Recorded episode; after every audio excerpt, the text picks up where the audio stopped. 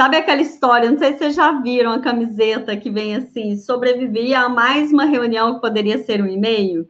Exatamente isso, né? Tem gente que acha que ser chefe é chamar para reunião. E aí, quando eu falo de reunião, eu estou falando com equipe e estou falando com clientes, tá? A gente tem que respeitar o tempo do outro. Então, às vezes, você solicita uma reunião com o cliente que não é necessária, que é um alinhamento e que, de repente, você resolveria por e-mail ou por WhatsApp e registrando isso bonitinho, não tem problema depois. É... E, e, aí, o que normalmente acontece de donos de negócio que fazem reunião com a equipe é que lá no final da reunião ele está feliz da vida, achando que foi maravilhoso, e a equipe está achando que foi perda de tempo. Isso, reunião online ou presencial, tá, gente? Trazendo para a realidade agora, eu fui num, num cliente essa semana que, que ele tem vários parceiros e fornecedores, é, e quando ele, ele me relatou que quando a pandemia começou, eles começaram a ter, em média, duas reuniões por período com essa galera. E isso é insano, isso é insano, é passar o dia fazendo reunião. E aí, reunião, ela só é relevante se ela for para melhorar algum processo, se for para montar um plano de ação, se for para trazer alguma inovação, algum novo projeto.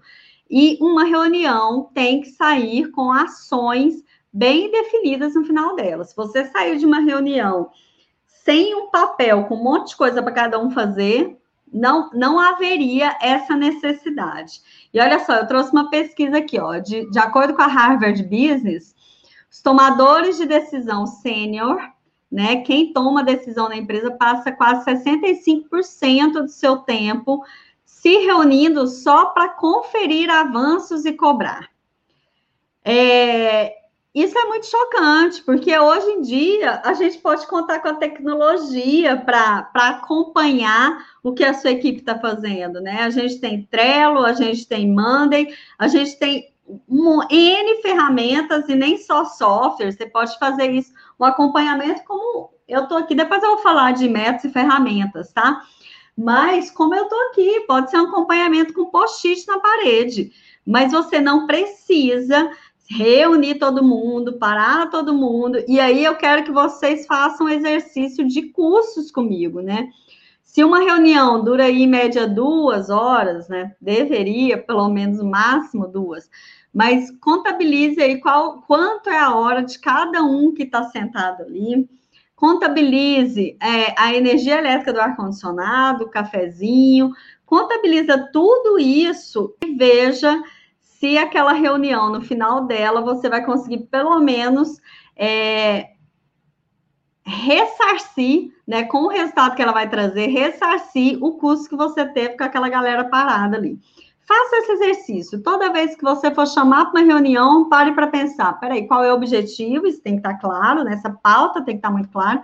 E esse objetivo, ele vai compensar diante de todos os gastos que eu vou ter com, com essa paralisação da equipe?